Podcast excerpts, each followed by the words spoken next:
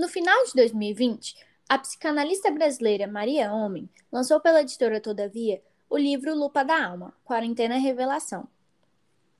De acordo com a autora, o livro passa pela premissa de que o ano de 2020, por conta da pandemia do Covid-19, colocou uma lupa naquilo que somos, em nossos afetos, em nossas realidades sociais e no nosso jeito de olhar para a vida.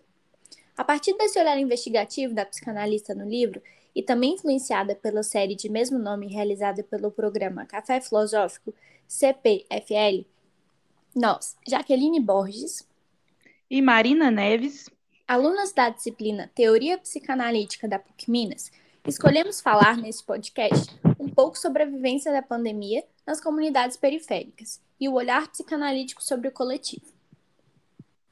A pandemia de Covid-19 escancarou a desigualdade social em nosso país de maneira geral, e principalmente nas comunidades periféricas, onde a pobreza já existia. Para enfrentar essa emergência sanitária, a Organização Mundial de Saúde recomenda a utilização de máscaras, álcool em gel e produtos de limpeza. No entanto, nem sempre esses recursos estão acessíveis para essa parte da população, incluindo a disponibilidade de água e assistência médica. Além disso, muitas pessoas vivem em ambientes apertados, mal ventilados, o que dificulta a permanência em casa. Sem o amparo do poder público e de iniciativas de solidariedade dos próprios moradores, empresas e organizações filantrópicas, essa camada da população ficaria mais vulnerável, pois eles também lidam com a fome e com a violência.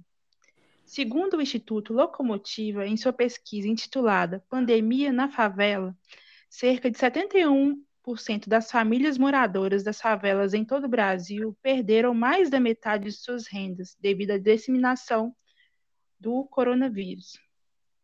Observamos que, por causa da interrupção do pagamento do auxílio emergencial, muitas pessoas precisaram se arriscar mais nas ruas para conseguir suprir essa perda. Como consequência, o número de infectados e vítimas fatais da doença também é alto. Em Belo Horizonte, de acordo com os dados da Prefeitura, o bairro Alto Veracruz é o que mais sofre com o número de mortes por Covid. Em fevereiro de 2021, o número ultrapassou a marca de 40 vítimas e a tendência é de aumento.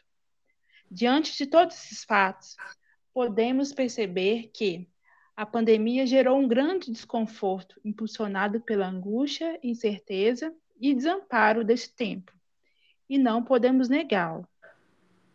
O pioneiro da psicanálise, Sigmund Freud, escreveu em 1930 o texto intitulado O Mal-Estar na Civilização, com o intuito de refletir a difícil condição do homem na cultura. Nesse texto, Freud enfatiza que o sofrimento motiva os indivíduos a se organizarem coletivamente.